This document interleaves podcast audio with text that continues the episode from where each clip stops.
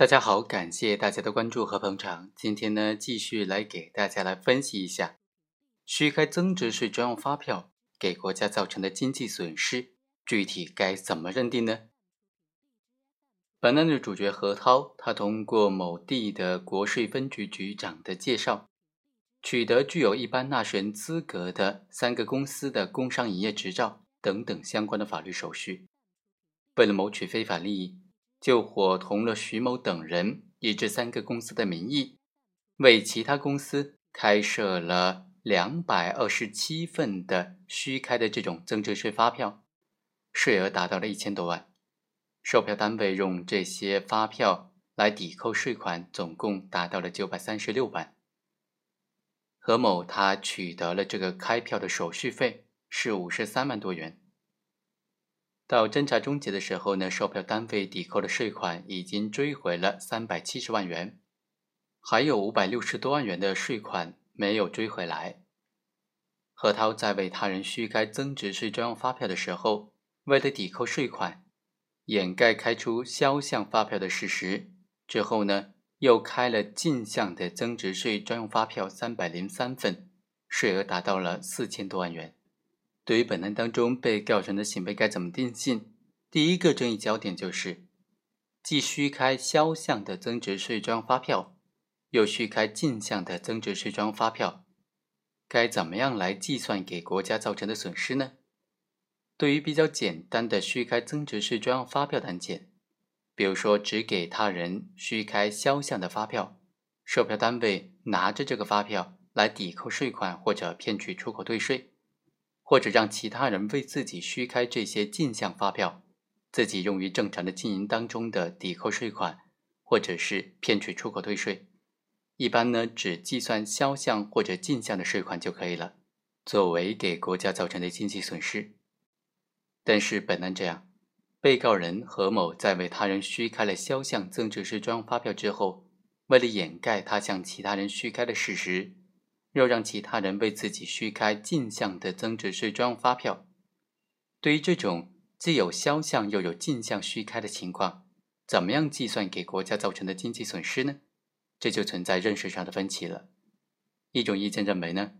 刑法对于虚开增值税专用发票罪的有关规定，既包括为他人虚开增值税专用发票的行为，也包括让他人为自己虚开增值税专用发票的行为。何涛为他人虚开，又让他人为自己虚开，那么进项、销项造成的损失都应当计算在内。所以啊，给国家造成的损失应该是两者的相加。第二种意见认为，被告人何涛向他人虚开大量的销项增值税专用发票之后，为了掩盖虚开的事实，又让他人为自己虚开进项的增值税专用发票，因为两项都是虚开。何某又没有做任何的生意，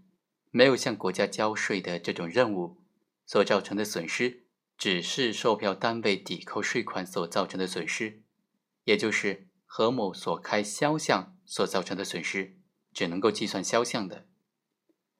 第三种意见就认为，被告何某为了掩盖自己向他人虚开增值税发票的这种事实，又让其他人为自己虚开增值税专用发票。是把两项虚开增值税专用发票用于抵扣税款相加来计算损失，还是仅仅以虚开销项的增值税专用发票来抵扣的这种税款所造成的损失呢？关键在于行为人有没有从事生产经营活动，在有生产经营活动的前提之下，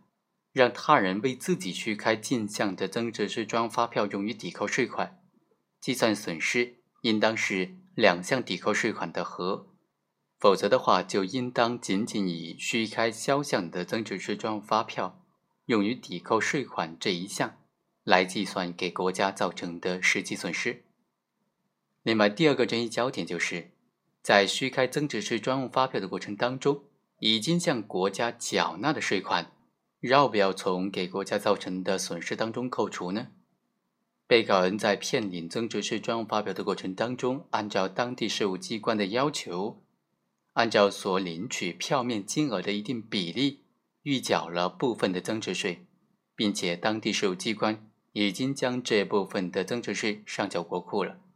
所以啊，这部分数额是否应当从给国家造成的损失当中扣除，也存在认识上的分歧。第一种意见认为，被告人虽然确实向当地的税务机关缴纳了一定数量的税款，